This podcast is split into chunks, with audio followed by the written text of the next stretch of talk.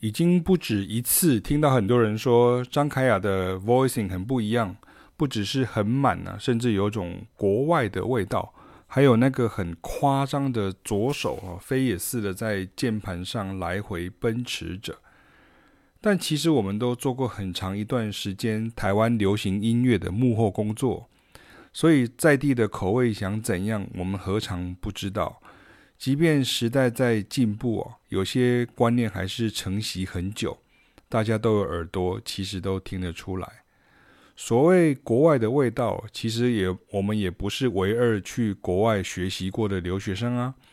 但是如果要我比较从比较客观的角度来切入，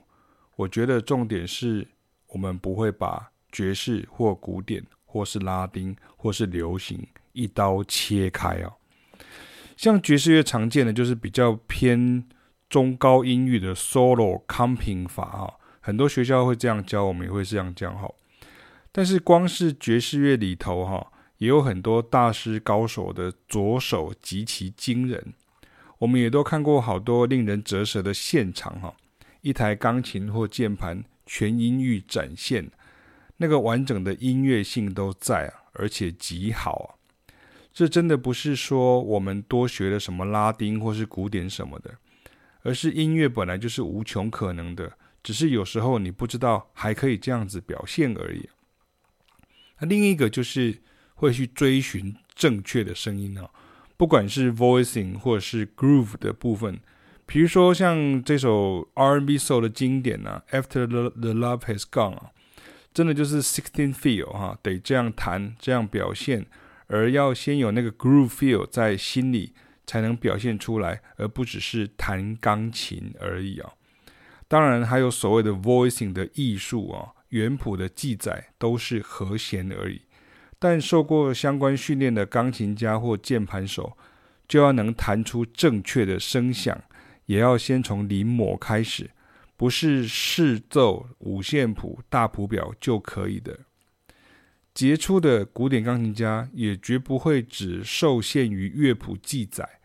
他们会知道什么过作曲家的风格啊，要怎么样表现啊，或者是哪个时代哪个乐派的作品诠释上应该是怎么样才是对的。我们只是把这样的态度哈、哦、放到古典音乐以外的音乐上而已啊，而在这个领域中哦。大家经常都会错认哦，觉得说就是自由发挥啊，或是艺术创作不设限啊，所以怎么好像怎么弹呢、怎么自圆其说都是对的。那这样子就是一种吃豆腐了哈。我们不会去长他人志气啊，灭灭自己威风啊。不过亚洲其他国家真的在这些音乐的学习上啊，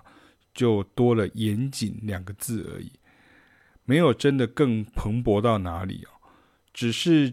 在台湾哦，这样的音乐常会被认知为怀旧老歌啊，过时不流行啊，跟对爵士乐一样差不多的认知偏差。像这有一段就是凯老师为学生示范真正的上把钢琴演奏，我们听听看啊。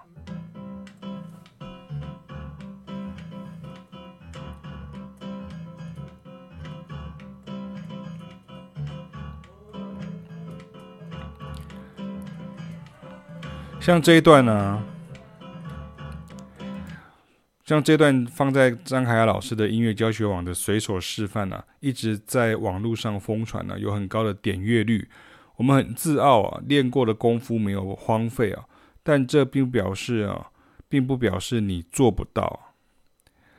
因为当你看到台湾以外的世界啊，很多人都把这样弹钢琴当作是家常便饭的时候，可能真的会开始想一想。我们在这块领域，好像离离这个世界的距离啊蛮远的，不是吗？